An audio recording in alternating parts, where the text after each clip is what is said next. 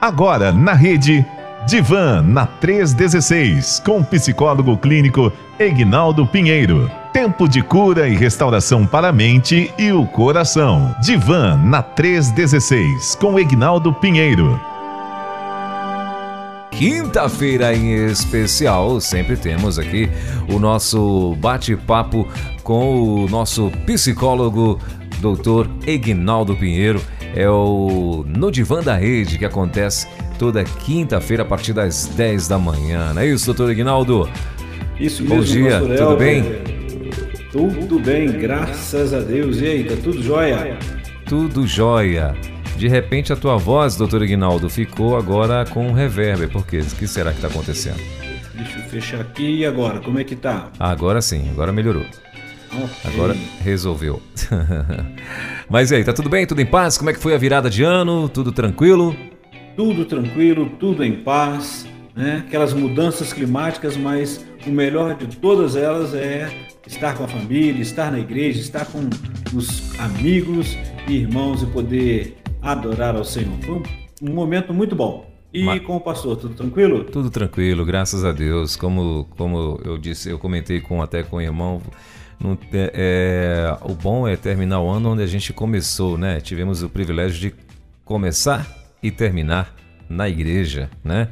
E, e aí mais um ano começando também na igreja. Isso é, é bênção demais, né? É- é- somos privilegiados, a verdade é essa.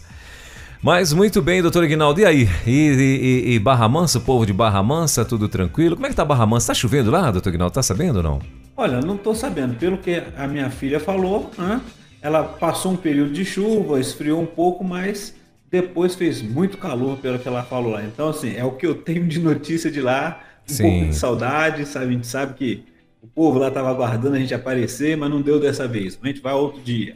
Sim, claro. É, eu recebi umas fotos de Macaé. É, Macaé é outro extremo, né? Não, não tem nada a ver Outro com. extremo. É, não tem nada a ver com, com, com Barra Mansa. É, Barra Mansa fica no interior, pastor. Barra Mansa é o interior do, do Rio de Janeiro, Hum. mais próximo ali pro lado de Resende, chegando para São Paulo ali. Então tem Barra Mansa, Quatis, Resende, onde tem a Academia Militar das Agulhas Negras, tem Itatiaia, que o pessoal conhece pela, pelo Uhum. Sim. Uhum. pico de Itatiaia ali, e logo depois entra São Paulo, sim. indo pela Dutra ali, E Macaé fica. É, é região dos lagos, é ou não? região dos lagos, já lá pro outro lado. Ah, maravilha. É, eu recebi umas, umas fotos essa semana de uma ouvinte nossa, a querida Ana Cláudia, né, que está lá em, em, em Macaé. Ela está lá no Sana, na verdade, em Macaé. É, e ela mandou umas fotos esses dias pra gente, acho que na terça-feira, é, do, do, do céu lá de Macaé, né? Azulzinho, rapaz, um solzão maravilhoso. O tempo tá top, top. Rio de Janeiro, 40 graus, né? Tá lá, o verãozão do, do, do Rio de Janeiro tá todo vapor. Isso aí. Mas que bacana. E hoje, doutor Ignaldo, vamos falar sobre. Hoje nós vamos retornar um assunto que não terminamos no ano, pass no ano passado, né? Foi tão, tanto tempo, né? em dezembro nós começamos a falar sobre doenças autoimunes, né? E eu falamos sobre fibromialgia, lúpus e alguns problemas psicológicos que elas causam. Hoje Sim. nós vamos trazer no geral. Mas antes disso, né, lembrar que foi muito bom a gente passar um tempo com os nossos ouvintes. Tivemos aquele encontro de fim de, ano, né? O último encontro nós falamos sobre, enfim, férias, o que fazer. E aí todos já se preparando, já começamos um novo ano e agora vem os desafios, vem as contas para pagar também, né? Porque Esse é o desafio maior. é, vem todos esses desafios. E aí, nós vamos falar sobre que não tem nada a ver com conta, mas às vezes aparece por causa de tratamentos, né? Mas sobre doença autoimune e o cuidado psicológico, porque são questões de saúde e precisamos estar atentos em relação a isso. Então, resolvemos falar dessa forma no geral para não ficar falando um a um, né? Igual Uhum. nós falamos da fib- fibromialgia, do lúpus, foi muito bom, mas ela se enquadra na, na doença autoimune. Então, quando a pessoa tem aquele diagnóstico que tem uma doença autoimune, o que fazer? Né? Como é que precisa trabalhar? Como que a família também pode ajudar? Aquele que está próximo? Tudo isso é muito bom a gente poder trabalhar isso, porque a doença au- autoimune é uma doença crônica, né? E precisa ser bem compreendida. Muito bem. Quer fazer já uma introdução sobre esse assunto, doutor Guinaldo? Ou você já quer partir já para para o é, bate-bola? Já, já comecei a falar né, sobre o que, que é sobre a doença autoimune, sendo ela uma, uma doença crônica, né? As Sim. doenças autoimunes, né? Qual, qual, e Dentro da tua fala aí, doutor Ignaldo, aí na tua introdução, não sei se eu já ia fazer isso, desculpa ter te cortado, mas uh, quais as principais, existem as principais doenças? Uh, não, não vou dizer, não, é, não vou te chamar de principal, não, eu vou chamar de as mais recorrentes, né? Que, uh, que a população tem um, um índice maior de, de, de, sofrimento com um tipo de doença autoimune. Isso consegue classificar pelo menos as, as, as top 5, vamos dizer assim? É, eu vou falar só das duas que nós falamos na, na no último encontro, no ano passado, né? No, no uhum. último encontro falando sobre as doenças autoimunes, que a gente sempre ouve falar sobre a lúpus, a fibromialgia, né? Que ela vem e, e afeta a saúde porque é o que é mais comum, né? Que a gente acaba ouvindo. Mas geralmente a pessoa passa por um, por uma, um diagnóstico e ela começa a perceber e aí o médico vai falar naquele diagnóstico que aquela doença dela é uma doença autoimune e ela precisa trabalhar isso daí. Então, é, e o principal é receber, quando o paciente recebe o diagnóstico, pastor, é, ela vai, vai, surgir os temores, o, o que, que, vai acontecer no seu futuro, né? a fase aguda da doença, né? É, a que a pessoa está experimentando, que foi o motivo para sua ida ao médico, então pode ocorrer durante a vida e a forma de encarar essa realidade ela é singular. Ou seja, como trabalhar, como irei cuidar dos filhos, isso tudo vão surgindo. Por isso, né, colocando ela de uma forma geral, que, por exemplo, a pessoa que tem a, a fibromialgia, né, ela sente aquelas dores, mas ela vai consegue trabalhar com diferente quando nós falamos da, na, no último encontro sobre doenças é, autoimunes. O lúpus, por exemplo, ela não tem, ela não tem cura, são doenças crônicas, mas que precisa de um cuidado maior. Então, dependendo da doença, o médico vai falar sobre qual é o cuidado, o que, que precisa trabalhar em relação a isso. A rotina da pessoa começa a mudar. Então, tudo isso afeta né, a, em relação à pessoa, porque as dores né, começam a surgir, as limitações físicas, né, aquele uso contínuo de medicamento, principalmente quando se vai aos, aos hospitais, uso de corticoides, e a gente vai percebendo assim a pessoa muitas vezes fica abatida e ela fica é, sofrendo, né? Mesmo quando recebe um diagnóstico, por exemplo, na infância ou na adolescência, né? E, e, e não tem como, porque tanto a, a, a por exemplo, uma, um adolescente ele vai sentir os, os prejuízos, os problemas daquela doença que surgiu e a família também acaba surgindo, é, sofrendo por ver um familiar sofrendo. Então, é, eu não parei, por exemplo, né, veio, veio a curiosidade, mas eu preferi não pesquisar, até mesmo porque se a gente fala dos, dos, dos top 5, vamos falar assim, né, e a pessoa começa a ouvir fala, será que eu tenho? Eu não tenho? É isso que eu estou sentindo? E a realidade é, é observar que, primeiro, teve o diagnóstico, vai saber que é uma doença crônica, vai ter várias mudanças que precisam cuidar para justamente é, esse momento para junto com a pessoa ela poder é, ter uma vida é, mais estável, estabilizar, cuidar do humor, viver esse desafio que ele é muito grande, as adaptações que vão chegando e precisam ser trabalhadas. Doutor Guinaldo, eu queria que o senhor explicasse para nós, é, assim, de uma forma mais, mais clara, né, ou popular, né, até porque tem muita gente talvez que nesse momento está se perguntando o que raio é autoimune, o que é doença autoimune. Né, apesar de que você já citou duas, mas assim, quando é que eu identifico que uma doença é autoimune? O que, que seria isso, autoimune? Dá para você fazer isso para nós? Então, a doença autoimune, ela, algumas coisas a gente vai observando, né? Por exemplo, ela, ela ocorre em curto prazo e ou no período usual por exemplo, seis meses. Durante a vida, a pessoa experimenta episódios agudos ou sintomas que manifestam prejudicando né, a qualidade de vida da pessoa. Ela vai sentindo aquelas dores, vai sentindo é, os quadros depressivos. Então, eu posso trabalhar aqui e lembrar os sintomas, né?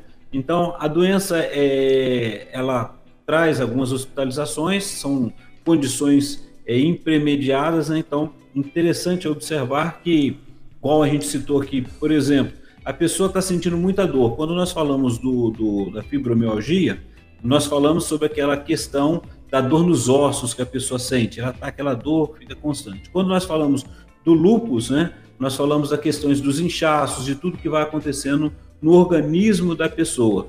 Então, ela vai passar por uma avaliação clínica, né, e, e ela vai observar aquele sofrimento, aquelas dores, o que está acontecendo com o seu organismo, como vai mexendo no seu organismo. Porque muitas vezes a gente pode sentir uma dor de cabeça, uma dor que ela vem e passa. E a pessoa começa a sentir algumas outras reações e dores que não passam, que vão continuando, né? ela está ali sentindo, o corpo está tá tendo transformações e ela perde essa autonomia, o, fortalecimento do, do organismo.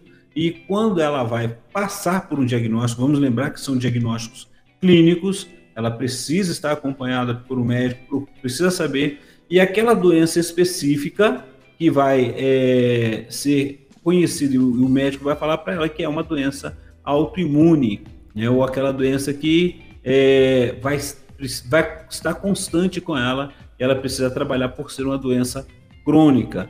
Né? Então a pessoa vai lidar e vai ter que viver com aquela situação e ela vai ter que trabalhar isso com os diagnósticos, tendo é, os, a melhora por um tempo, mas quando é medicado e o médico vai trazer esse trabalho, ela vai conseguir é, dar conta disso tudo aí.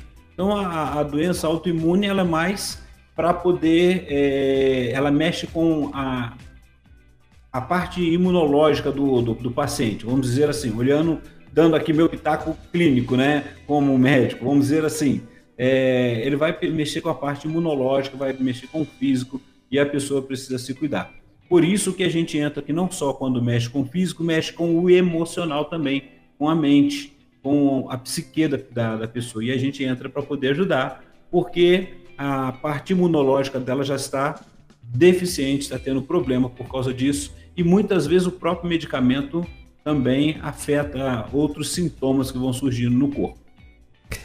É, doutor Guinaldo, você acha que a personalidade da pessoa é, você acha que influencia no tipo de reação que ela vai ter em relação a uma notícia quando ela receber, né? Vamos dizer assim, que ela tem algum tipo de doença autoimune. Você acha que a, a, a, personalidade vai ajudar ou não tem nada a ver? Por exemplo, a pessoa que. aquela que é mais estressada, aquela que é mais, né? É, mais agitada, ou tem aquela que é calminha, aquela que é mais na dela e tal, né? Tem aquele que já é mais, mais ou menos também, né?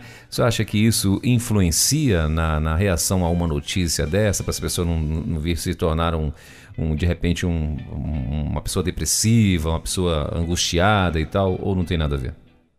Essas reações é, é, psicológicas, hum. elas vão surgir é uma realidade. Uhum. Por exemplo, depressão ela vai, vai surgir ali. A questão toda é que, dependendo de, da característica de cada pessoa, ela já está vivenciando um momento de sofrimento. Vamos observar que quando ela tem um diagnóstico desse, não foi assim do nada. Ou seja, possivelmente, ela já vem numa peregrinação indo ao médico, procurando saber o que está acontecendo, por que está sentindo aquelas dores, por que está tendo a, a, reação no corpo, por que tem os inchaços, né? as, as sequelas que vão surgindo. E, e aí, quando ela tem o diagnóstico, a dificuldade para nós, seres humanos, quando recebemos um diagnóstico, é aquela dúvida sobre como vai ser a minha vida a partir de agora.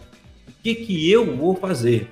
Então, ela podendo ser extrovertida ou não, no momento de dor, no momento de sofrimento, ela vai ter uma reação que geralmente as pessoas que estão à volta vão estranhar, vão, não vão conseguir entender.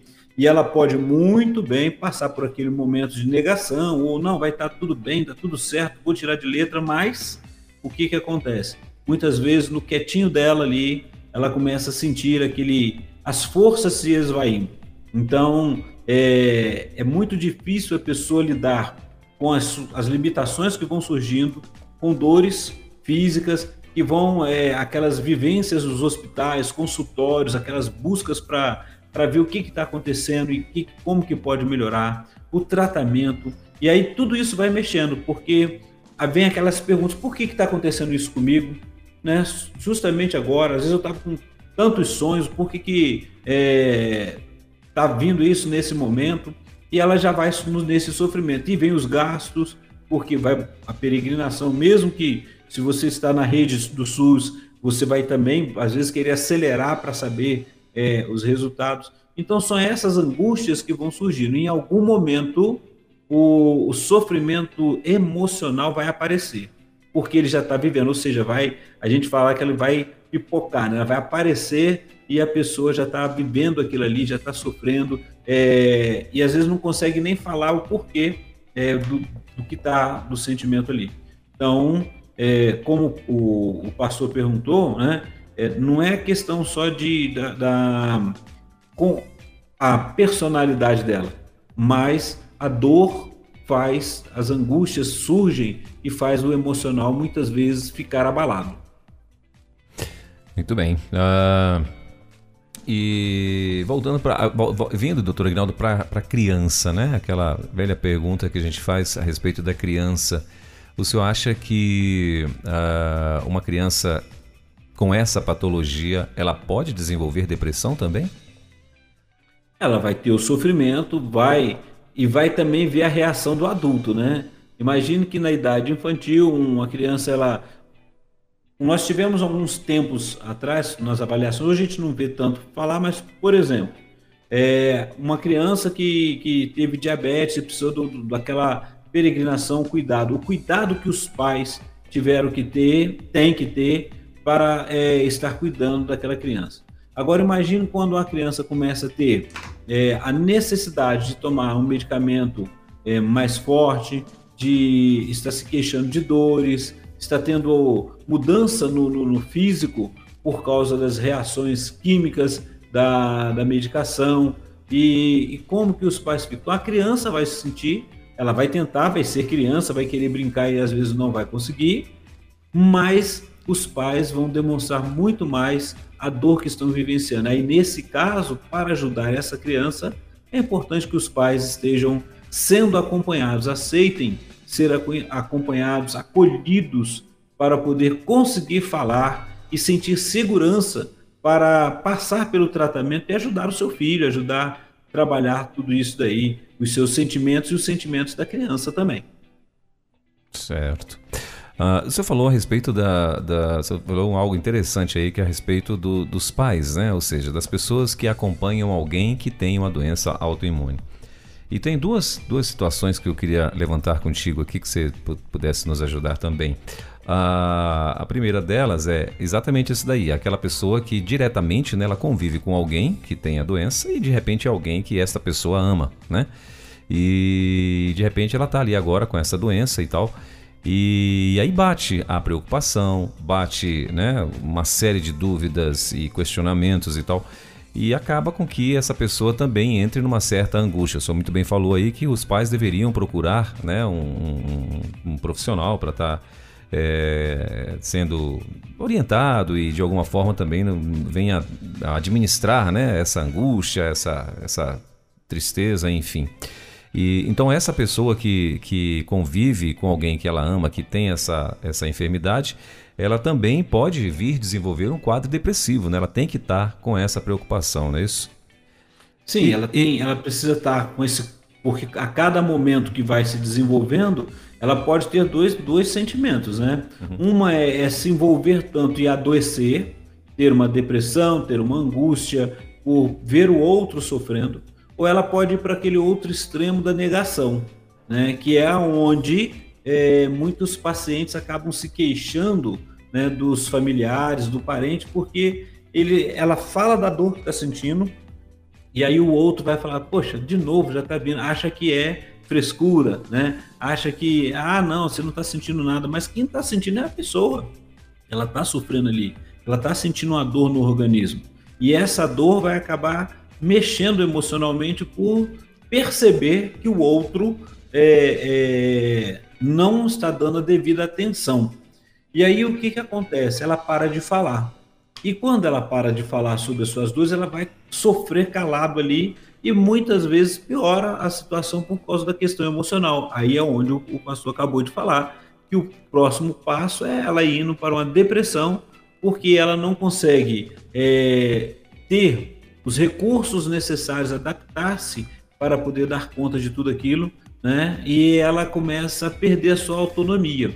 E o que é importante para a pessoa que está ali limitada de fazer algo por causa das dores que estão sentindo, está sentindo no corpo, é ela poder conseguir realizar alguma coisa da melhor forma possível. Então, é, que a pessoa que está do lado poder dar conta, poder ajudar, poder ela ouvir ou então ajudá-la, buscar ajuda profissional para falar das suas frustrações, da sua impotência, né, as dificuldades do dia a dia e muitas vezes até ela vai pedir para que fique sozinha para poder falar e olha o outro ali acha que eu estou brincando, eu prefiro não falar mais nada.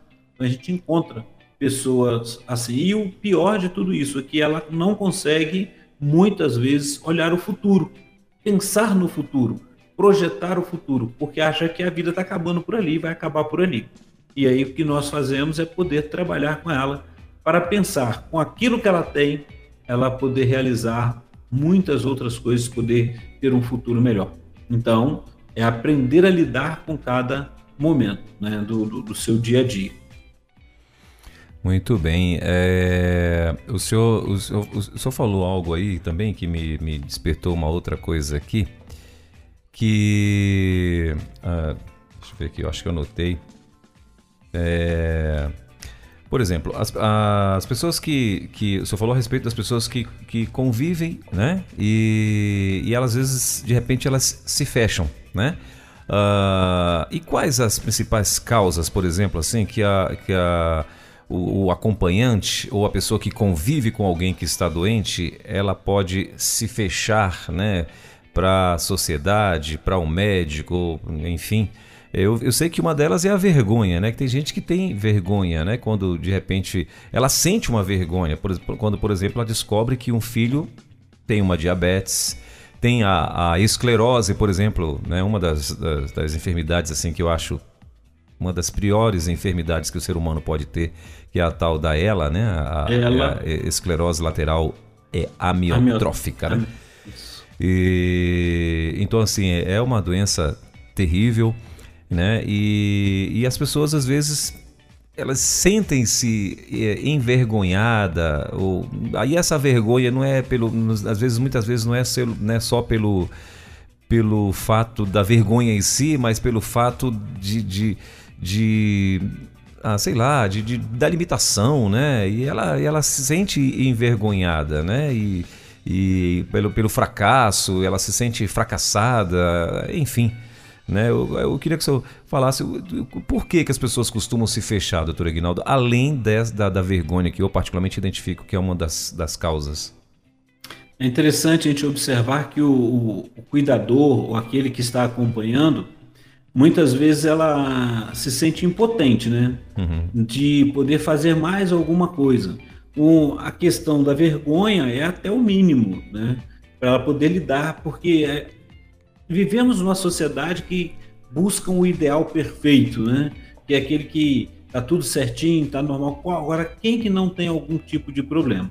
Agora tem aquelas, aqueles problemas, aquelas enfermidades que estão dentro de uma, um, um parâmetro aceitável para poder se conviver.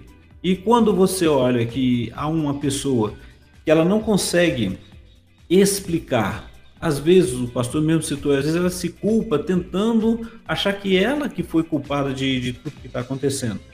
Mas não é isso. Então a realidade é poder olhar em que momento que você está vivendo com o seu familiar, com o seu parente nesse momento. Ele, é, você descobriu, ele tem se queixado e você não tem condições de poder é, dar o suporte necessário, né?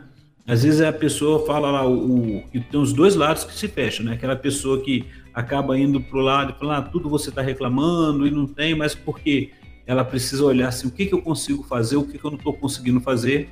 E muitas vezes vai ser necessário ela se dar, dar conta, né? E aí a gente fala do, do processo terapêutico, porque quando ela dá conta, ela vai poder falar para o outro que, olha, eu estou aqui, eu gostaria de fazer muito mais por você, mas eu não sei o que fazer. Então eu estou aqui para te acompanhar, para estar junto com você, o que você quiser. Eu vou tentar é, te ajudar para que você tenha uma condição emocional melhor. Né? E para nós, quando não conseguimos é, ajudar o outro, há uma dificuldade. É isso mesmo que a pessoa acaba tentando, às vezes, ou fica, não só se fecha, como às vezes fica agressiva nas respostas.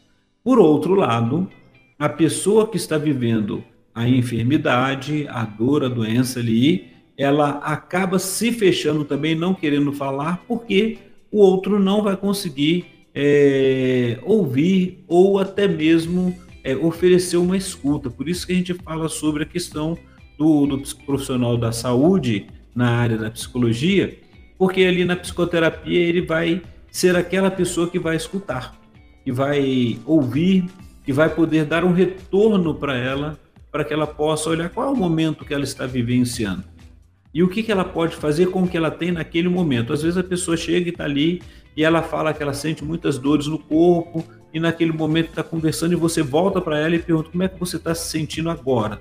Está sentindo muita dor? Não, tá, eu estou sentindo confortável. E muitas vezes aquela dor que já é uma dor física, não estou dizendo que não tem, mas ela está tá potencializada por causa da dor emocional. E quando ela tentou falar sobre isso, ou amanheceu daquele momento que não está se sentindo bem, o organismo não está respondendo, o outro vem e fala assim: Poxa vida, novamente você está falando de dor, você não para de sentir dor, mas ela está sentindo. E ela não consegue falar, né? E aí ela começa a vivenciar esse momento. Então, a escuta terapêutica ela é importante, né? E também o que, que acontece? Você está ali é, junto com o familiar, com esse que ele falou, olha, eu não estou conseguindo dar conta é, de cuidar do meu familiar, tá ali. Então vamos trabalhar juntos, pode trabalhar os dois juntos, buscar recursos, buscar a forma de adaptação emocional, acompanhar né, naquela adaptação física, o que, que você consegue fazer, estar junto ali, e, e é um tempo que é investido, né? Então, quando você consegue é, ver o, a, aquele paciente quando você consegue ver aquela pessoa conseguindo uma autonomia, é algo maravilhoso. Né? Se por causa das dores, por exemplo, ela estava perdendo o, o, o, movimento de pinça, né, de conseguir pegar, segurar aquele copo, e ela começa junto com, com os profissionais de saúde, com terapia é, é, ocupacional, que vai auxiliar, conseguindo conversar sobre isso, buscar formas então, ele vai conseguir ressignificar o seu presente e também ressignificar o seu ideal de futuro. O que, que eu posso fazer com isso que eu tenho neste momento? Né? E é conseguir lidar. E isso ela vai se adaptando no dia a dia. Muito bem. Uh, doutor Guinaldo, tem uma outra situação que, por conta da doença autoimune na família, pode vir a acontecer, né? E eu estava aqui lembrando de, de algumas, de algumas situações. Uh, por exemplo, na família tem alguém que tem esta enfermidade. E normalmente eh, vai ser a criança, né? Ou a criança, ou até mesmo o pré-adolescente, adolescente, enfim. Mas de repente tem alguém ali que tem uma, uma, uma criança tem uma doença, desenvolveu uma, uma doença autoimune, né? E aí toda a atenção da casa vai para aquela criança, né? A atenção do cuidado, né, para ver se, conforme for as reações, por exemplo, uh, vamos que essa doença seja uma doença que dá uma convulsão, que dá um desmaio, que dá um, sei lá. E, enfim, a família toda está ali preocupada sempre com aquela criança, né, averiguando, acompanhando sempre de pertinho e tal. E aí, consequentemente, Uh, os demais dependentes, vamos dizer assim, da casa, normalmente são outras crianças ou pré-adolescentes ou até mesmo adolescentes, é, sentem-se abandonados, né? É, e, e crescem com esse com essa situação ou com aquele senso de responsabilidade muito acima do normal, né? De, de agora de se, se cuidar ao extremo e cuidar, de querer cuidar de todo mundo, que é algo fora do comum, ou aquela revolta porque se, sente, se sentiu abandonado quando criança. Né? E a gente vê que isso é muito comum. E, e se eu estiver falando alguma coisa fora do, do, que o senhor sabe aí, me, por favor, me corrija. Mas a pergunta que eu quero fazer é o seguinte: como que a família né, faz para porque normal para administrar isso, isso aí, né? Porque normalmente é assim, quando a gente descobre alguém nessa condição, o que, que a gente vai fazer? A gente vai dar toda a atenção, vai querer pesquisar, vai querer saber, vai querer, né? É o que eu vejo em algumas famílias que que tiveram, que foram vítimas dessa situação. E, e elas vão para cima, elas elas estão toda hora no médico, elas estão vendo situações, é, são medicamentos que pode, que não pode, medicamento que deu certo, que não deu, que, uh, uh, que, que teve rejeição, que não teve, né, e tal, as reações, enfim. E aí com isso toda aquela atenção. E os demais da casa normalmente uh, sentem-se prejudicados por conta de dessa situação. E quando é uma criança, claro que uma criança não vai entender que que está dando toda a atenção para aquela outra lá e tal. Eu queria que o senhor falasse para a gente um pouco sobre isso. Como que eu faço para poder evitar isso? Porque isso também pode vir desenvolver nesta criança que, aspas, sentiu-se abandonada, uma depressão, não é verdade? Depressão, às vezes a pessoa, a criança, né? Ou outro, tem até adolescentes, não vão falar muito, né? Uhum. Mas muitos acabam assim querendo, tendo aquela sensação que poderia ter a mesma doença para poder ter a mesma atenção. Na realidade, Isso. ela quer a atenção. Né? Isso. Né? E aí ela fica nessa situação ali.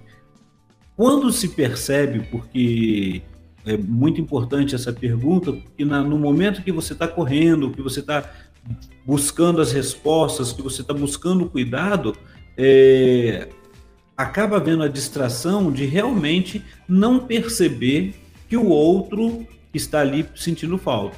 Né? Às vezes, o que é importante quando se tem essa percepção é chamar o outro para poder estar próximo, para poder estar ajudando, não, não jogar responsabilidade para aquela outra criança, mas que ela possa conviver ali e perceber que há condições do irmãozinho, do familiar, ter uma, uma, uma situação, uma questão emocional melhor, ter uma realização emocional. Então é envolver e, se possível, estar explicando o que está acontecendo ali, por que está saindo, por que, que naquele momento está sendo preciso e não que ela está deixando de amar o outro, mas é uma necessidade, para que lá na frente, o que como o pastor falou, muitas vezes a gente encontra pessoas assim, lá já na idade adulta, que, que vão falar de, um, uma sensação de falta de carinho, de afeto, porque o outro demandou mais, né? E aí, assim, vai precisar de trabalhar e compreender aquele esse momento. Ele tinha, os seus pais, os seus familiares tinham condições de poder te atender naquele momento do jeito que você gostaria. E a própria pessoa vai percebendo que realmente não tinha porque era uma outra emergência.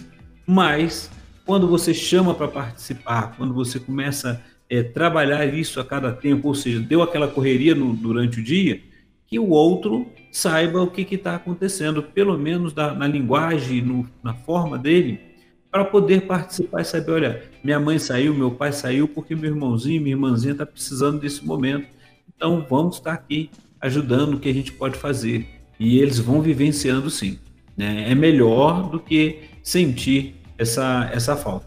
Por outro lado, né, agora vamos para aquele cuidador, para os pais que talvez já tenham passado, estão nos ouvindo e tenham passado por isso e agora falou, já passou, né? O que, que eu vou fazer? Não se culpar, né? Porque o que, que você está fazendo? Você fez aquilo que foi possível para aquele momento. O que pode tentar fazer é reconquistar, é trabalhar isso, trabalhar o seu coração, né? ver o que, que você conseguiu fazer e deu certo. Então, nós vemos muitas pessoas hoje que passaram por quadros e passam por quadros de, de enfermidades muito duras, e o que fazem depois é ajudar outras pessoas com a sua experiência, podendo falar do que vivenciou, que é o que nós estamos fazendo aqui. E, e a terapia de grupo, ela ajuda muito em relação a isso. Quando nós trabalhamos a terapia de grupo, nós vamos observar que há semelhanças em alguns tipos de dores, né? em contextos diferentes, mas como que a pessoa conseguiu lidar e tem lidado com isso no dia a dia?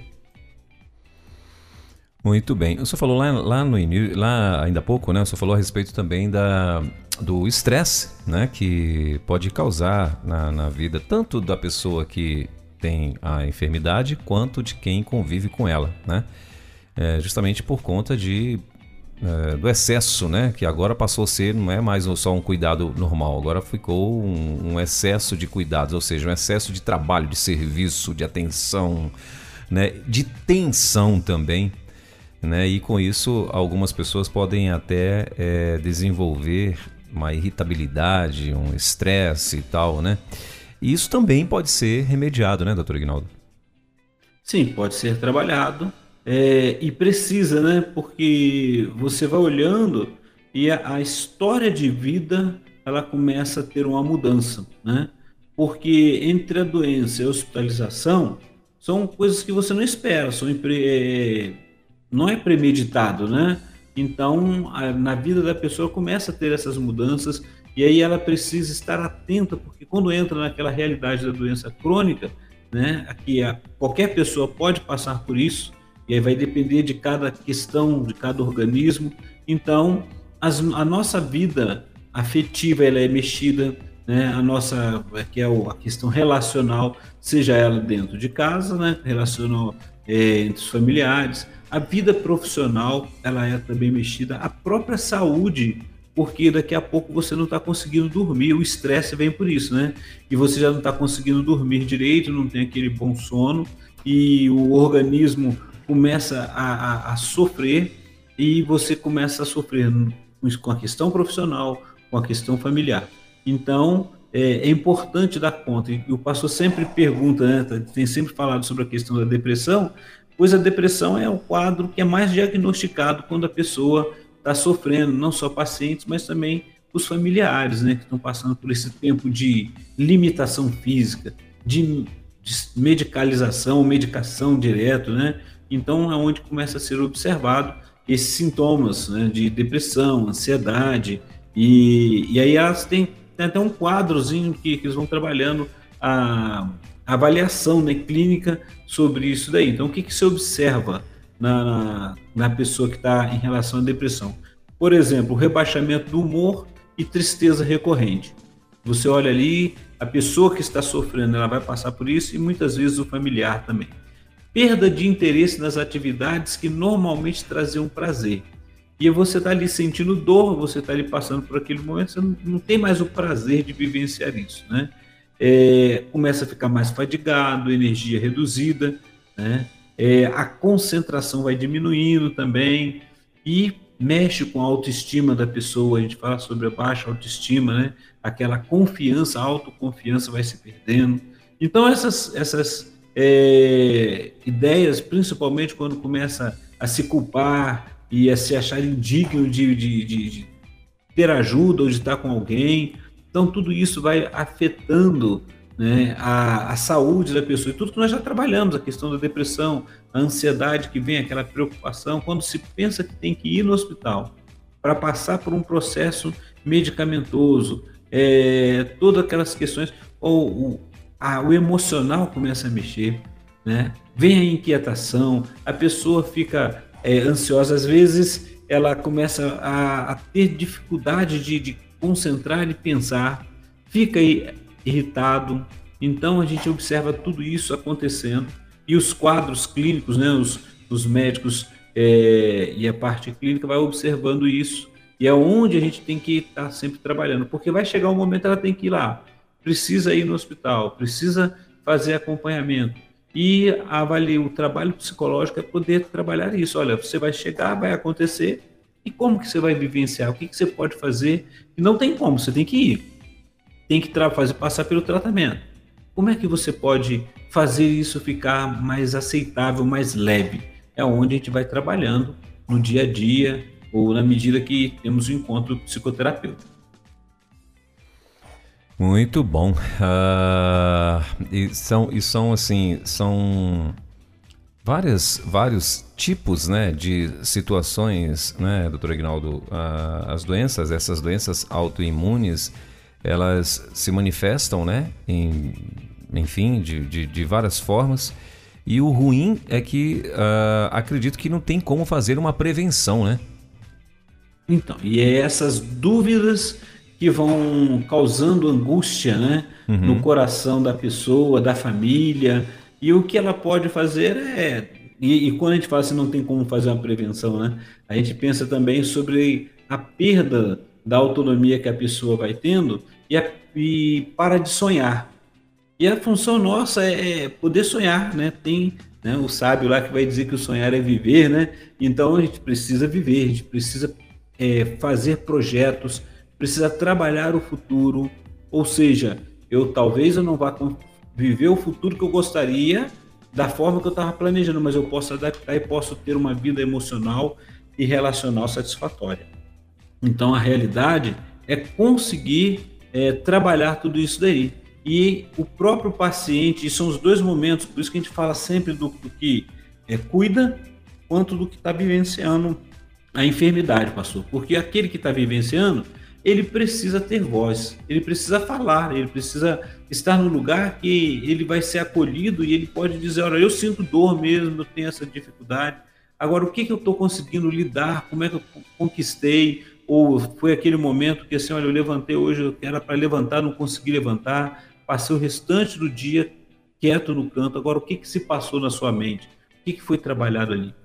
quanto ao lado do outro também que estava aguardando, talvez naquela expectativa, hoje nós vamos sair, vamos ter que resolver isso ou aquilo, e não consegue, porque ele precisa cuidar do que não conseguiu levantar da cama naquele dia.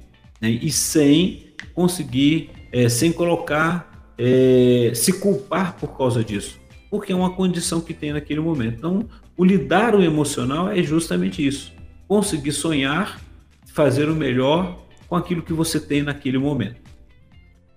E ainda tem os mais extremistas, né, doutor Ignaldo? Que é aqueles que. É, aqueles que já tiveram, vamos dizer assim, na família algum tipo de, de doença, principalmente na, na, na parentela direta ali, né? No, no, no pai, mãe e tal. É, e aí ela fica também com medo agora de desenvolver tal enfermidade, né? E aí acaba entrando numa paranoia, né? A gente vê como exemplo que aí eu não sei se foi paranoia ou se de fato havia essa, porque a gente não sabe, porque a, a imprensa falou uma coisa e, enfim, e, e outras pessoas às vezes falam outras coisas e acabam confundindo a informação, né? Mas a gente lembra do caso mesmo aí de é, Angelina, Angelina, não, é Angelina Jolie, né? Isso, então. Ela, a mãe dela, acho que a mãe, a avó e tal, todas tiveram, tiveram problemas de é, câncer de mama, né? E, e aí ela, é, parece que havia ali uma, eu não sei, ela, não sei se ela entrou numa paranoia de pesquisar, né? Dentro, como ela tem condições financeiras para isso, então ela fez uma, uma pesquisa genética de probabilidade, parece-me, uh, se ela havia é, essa possibilidade ou não de ela ter o câncer, de ela desenvolver o câncer de mama e tal. E aí o que, é que ela fez? Ela mandou é, fazer a, é, a, a mastectomia. Mastectomia, obrigado, isso aí. Ela, os dois seios, né? Era que um já tinha, tinha uma, um certo índice, alguma coisa acontecendo, e aí ela já mandou já tirar logo, né? Cortar logo na, na raiz e aproveitou e tirou outro também, né? É, então, não sei a que ponto seria uma paranoia ou não sei a que ponto seria de fato uma prevenção, né?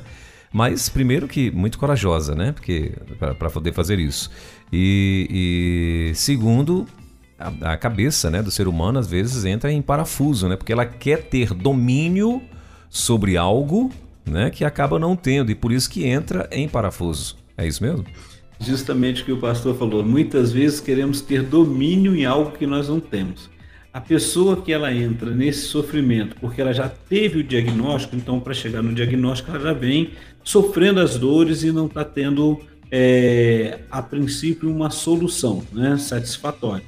E ela vai continuar trabalhando até encontrar essa solução que alivie e dê uma nova condição. Então, quando esse exemplo que o pastor citou aí, quando tem um quadro clínico, geralmente naquela anamnese que o, que o médico, que o clínico faz e cada especialista faz, é justamente para poder mapear e saber se há probabilidade ou não daquela pessoa desenvolver aquela enfermidade. E aí ela vai ser trabalhada, encaminhada para poder é, cuidar disso.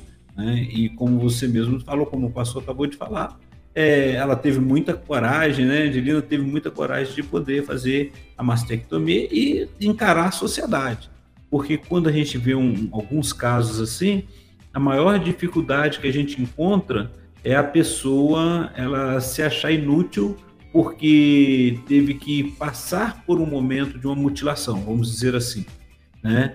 E, e isso é muito difícil. Então a realidade é o emocional afeta tanto que é, muitas vezes a própria imunidade acaba sendo prejudicada por causa do emocional. Então por isso é importante trabalhar o emocional. Não significa que a pessoa vai ficar rindo o tempo todo, né? Ah, eu tô assim, vai ficar satisfeita porque está naquela circunstância de dor, de sofrimento.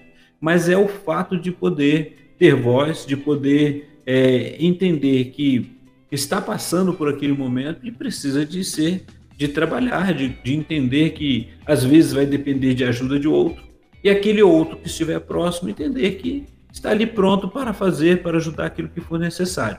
Mas a qualidade emocional pode ser trabalhada, né?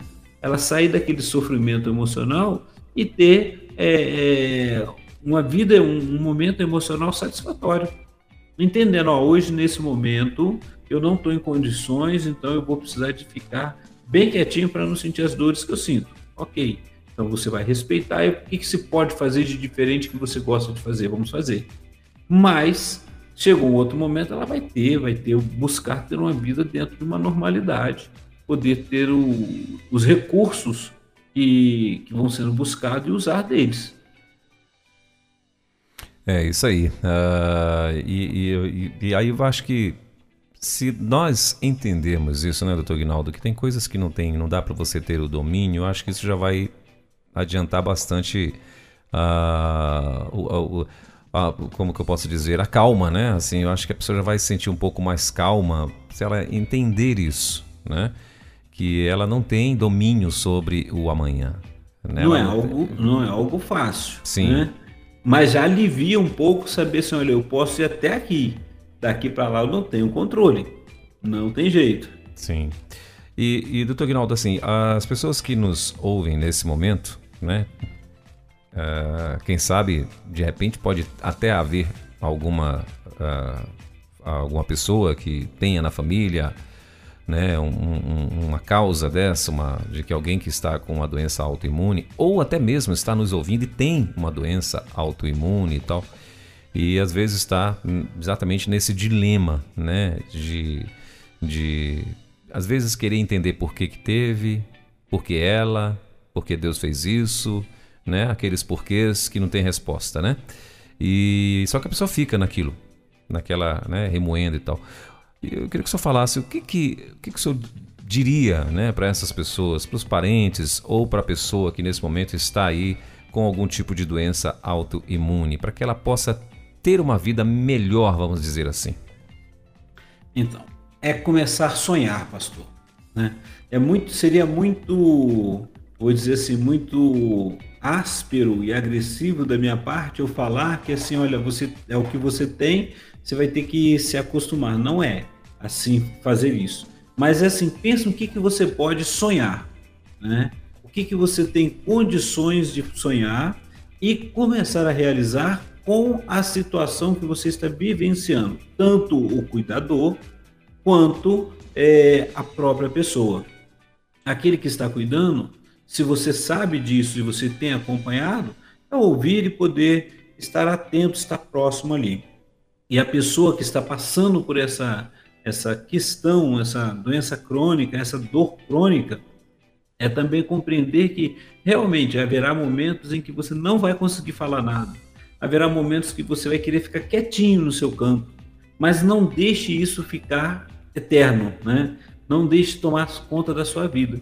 Tente, tente pelo menos é, buscar aquilo que traz alegria, que você consiga dar conta. Então, se hoje você consegue é, se movimentar um pouco mais do que pôde movimentar ontem, aproveite isso dentro do limite de todo cuidado, porque aquela caminhada, aquela busca, aquela peregrinação de ir ao médico e do hospital, isso vai continuar, mas você também poderá espaçar mais, ou seja, estando dentro de um controle, estando dentro da medicação, cuidando de todo, buscando todos os cuidados, você vai conseguir realizar muito mais coisas. E aí cuidar da mente, cuidar do coração, de maneira que você consiga sonhar, consiga ter uma vida aprazível, uma vida que possa te trazer contentamento, que é muito importante na vida da gente, na vida dos nossos familiares. Muito bem, tá certo. Uh, doutor Guinaldo, assim, eu, eu, queria que o senhor, então, né, até para a gente ir caminhando para esse, para o fim desse bate-papo, queria que o senhor é, trouxesse, né, para as pessoas também, uh, de repente, uma orientação a respeito de como lidar agora com pessoas que estão passando né, por esse momento de estresse, de tristeza, de angústia. Né? Porque às vezes, como o senhor até citou lá na frente, uh, às vezes a falta de paciência, vamos dizer, minha, né? Com alguém que está ali meio triste, você quer forçar uma barra. Fala, meu irmão, você só vive de cabeça baixa e tal, não sei o quê. Aí a pessoa vai dizer, não, mas eu tô com esse, com esse problema. Que é isso, rapaz? Você meio que ignora, quer achar que no, no, no, no tranco essa pessoa vai pegar e vai mudar a vida dela, né? É, é... Então, assim, tem aqueles que convivem com que estão, de alguma forma, sofrendo por ver alguém ou por estar né, né, é, em alguma enfermidade. Então, o que eu posso dizer é aquelas pessoas meio que tolerância zero, né? Então, no, no, a gente encontra. Né? Então, infelizmente, tem essa situação. O que eu diria também a, a, a, a, todos nós né, que estamos aqui nesse momento ouvindo, que estamos aqui na, na, ouvindo esse bate-papo, e o que o senhor diria para que como que nós né, devemos tratar, eu acredito que não é tratar com dó, nem com pena, nem não, não é isso. Né? Mas acho que tem uma forma especial, não tem? Pois é. A compaixão é diferente da dó, né? É, então, é, às vezes a pessoa tem aquela pena. É, a pessoa que está passando por esse momento de, de, de enfermidade vai e, já, e sabe que já é uma enfermidade crônica, ela não, não quer pena de ninguém. Né? O que ela quer é ser ouvida, o que ela quer é ser compreendida, o que ela quer é dar conta do seu dia a dia, não porque ela já vive. A, primeiro estou falando da pessoa, né, que está vivendo esse momento, que tem uma enfermidade crônica, que ela tem é, essa doença autoimune. Então pode acontecer, por exemplo, que ela comece a perder os movimentos. E, e isso é difícil para ela. É difícil para, principalmente quando é um adulto que cuidou da família, trabalhou muito e agora ela entra numa situação dessa e ela está nessa enfermidade e ela começa a perder a mobilidade. E quando ela começa a falar, no começo ela começa tem, tem coragem de falar, que está sentindo, e daqui a pouco chega um momento que os outros acham que, que ela só está reclamando. Essa pessoa começa a ficar angustiada, ela começa a se fechar e para de sonhar. Para essa pessoa que está vivendo esse momento, o desafio é começar a sonhar. Né? É, não ficar apenas no saudosismo, ah, antes que eu conseguia fazer. Não, o que, que eu posso fazer nesse momento quando eu não estiver sentindo muita dor? Né? De repente está um momento que se eu ficar parado, eu vou parar, vai aliviar a dor. Mas agora que eu estou um pouquinho melhor, o que, que eu posso fazer? Né? O que, que eu posso exercitar a minha mente? O que, que eu posso trabalhar para que traga satisfação dentro do que eu tenho de, de, de limitação nesse momento? Porque vai chegar o outro momento que é aquele que a pessoa não quer ir. Tem que ir ao médico, tem que fazer os exames, tem que e é muito difícil você estar tá sendo levado por alguém para fazer isso.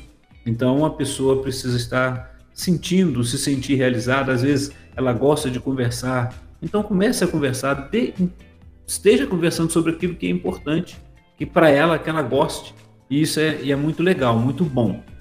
Agora, quanto a pessoa que está de fora, que é o filho ou a filha, por exemplo, pode ser isso, né? Ou a própria mãe, aquele, porque quando é a mãe, ela está querendo fazer de tudo para o filho, né?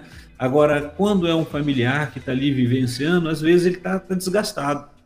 A gente entende. Às vezes ele está passando por um momento que tem outras é, é, dores e dificuldades que não é a enfermidade daquele ente querido. E ela acaba descarregando no outro de forma, por exemplo, você vai entrar uma pessoa que está com o corpo todo dolorido, lá vai entrar num carro, né? Se o carro for um carro baixo, ela vai demorar um pouquinho. Não tenta empurrar, colocar a força dentro do carro, não, que ela vai gritar, porque dói. E aí, quando a pessoa vivencia isso, primeiro que ela vai, vai se sentir um objeto, vai se sentir disso que não está tendo aquele carinho, cuidado. E por outro lado, a pessoa que acaba fazendo isso sem, sem, naquele momento com um pouco de pressa, ela vai se sentir angustiada, vai se sentir culpada e fica dois polos diferentes, né? Então a realidade é você que tá, tem na família ou tem percebido isso acontecer, dá uma olhada para dentro de você, quais são as suas dúvidas, quais são as suas dores. É, é por não conseguir dar conta disso, por não conseguir ajudar o outro, peça ajuda e comece a conversar sobre isso, né? E poder ver o sonho do outro também sendo realizado no momento exato. E muitas vezes você vai perguntar: é isso que está te satisfazendo? É isso que vai dar? Vamos ajudar aqui no que é possível. Então, por isso que a gente precisa estar conversando. Porque às vezes a dor, ela é uma dor, pastor, igual o pastor falou, sobre aquela dor que ficou lá por causa da culpa de não ter conseguido dar conta disso. Outra é aquela dor porque foi rejeitado ou se sentiu rejeitado porque a atenção não foi para ele. Vamos lembrar também, né, que não é o caso aqui, pastor, mas Muitas vezes a gente vê em famílias que quando chega uma criancinha lá, um, um, um neném que tem todo o cuidado, até o marido às vezes se acha é, rejeitado porque agora a atenção é só a criança, né? Então a gente vai observando esses, esses sentimentos. É, é o ser humano, é o coração do ser humano. Então a gente pode ajudar. E você pode ajudar a pessoa que está ali sofrendo e não ficar é, tendo pena dele. É perguntar o que, que você pode fazer, né? Esse é o principal. É, e colaborando um pouco mais, doutor Aguinaldo, assim, muito cuidado, né? Quando a gente chegar com alguém que é uma pessoa irritada, é uma pessoa nervosa ou uma pessoa depressiva, né? E às vezes você chega e quer que essa pessoa seja igual a você, né? Então, assim, muito cuidado. Tente conhecer um pouco, né? saber a história de vida, né? Para depois você querer, de alguma forma, tentar ajudá-la. Mas não chega, né? Tentando é, botar essa pessoa em pé pelo cabelo assim, não, que não vai dar certo, não. Não dá certo.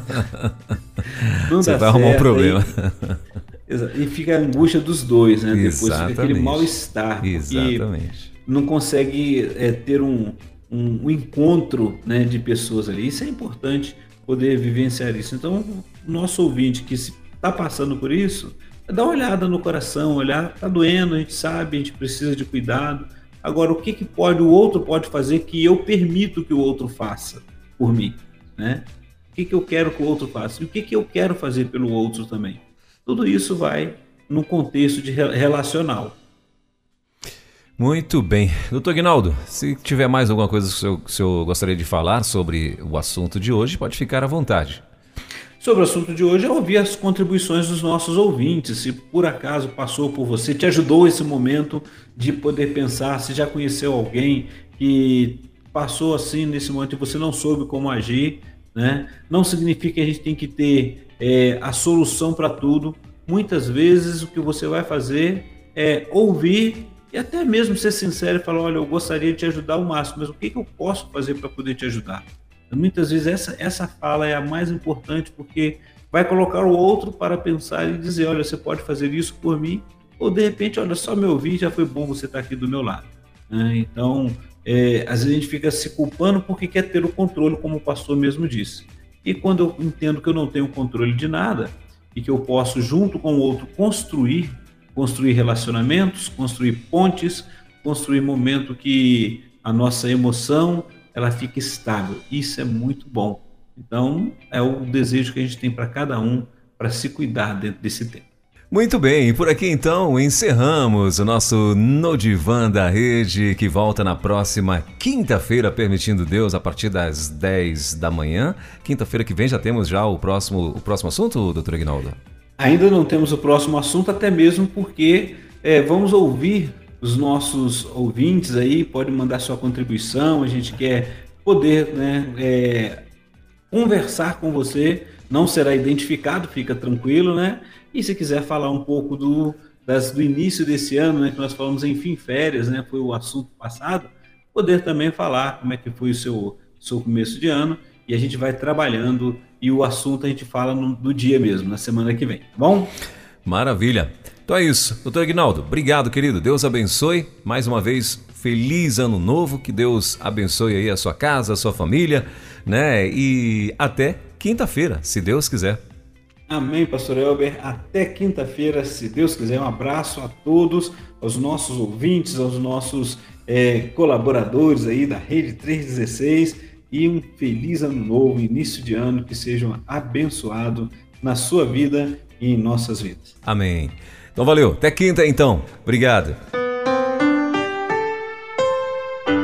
Você ouviu Divan na 316 com o psicólogo clínico Egnaldo Pinheiro. Ouça o podcast Divan na 316. Tempo de cura e restauração para a mente e o coração. Acesse agora a nossa plataforma rede316.com.br.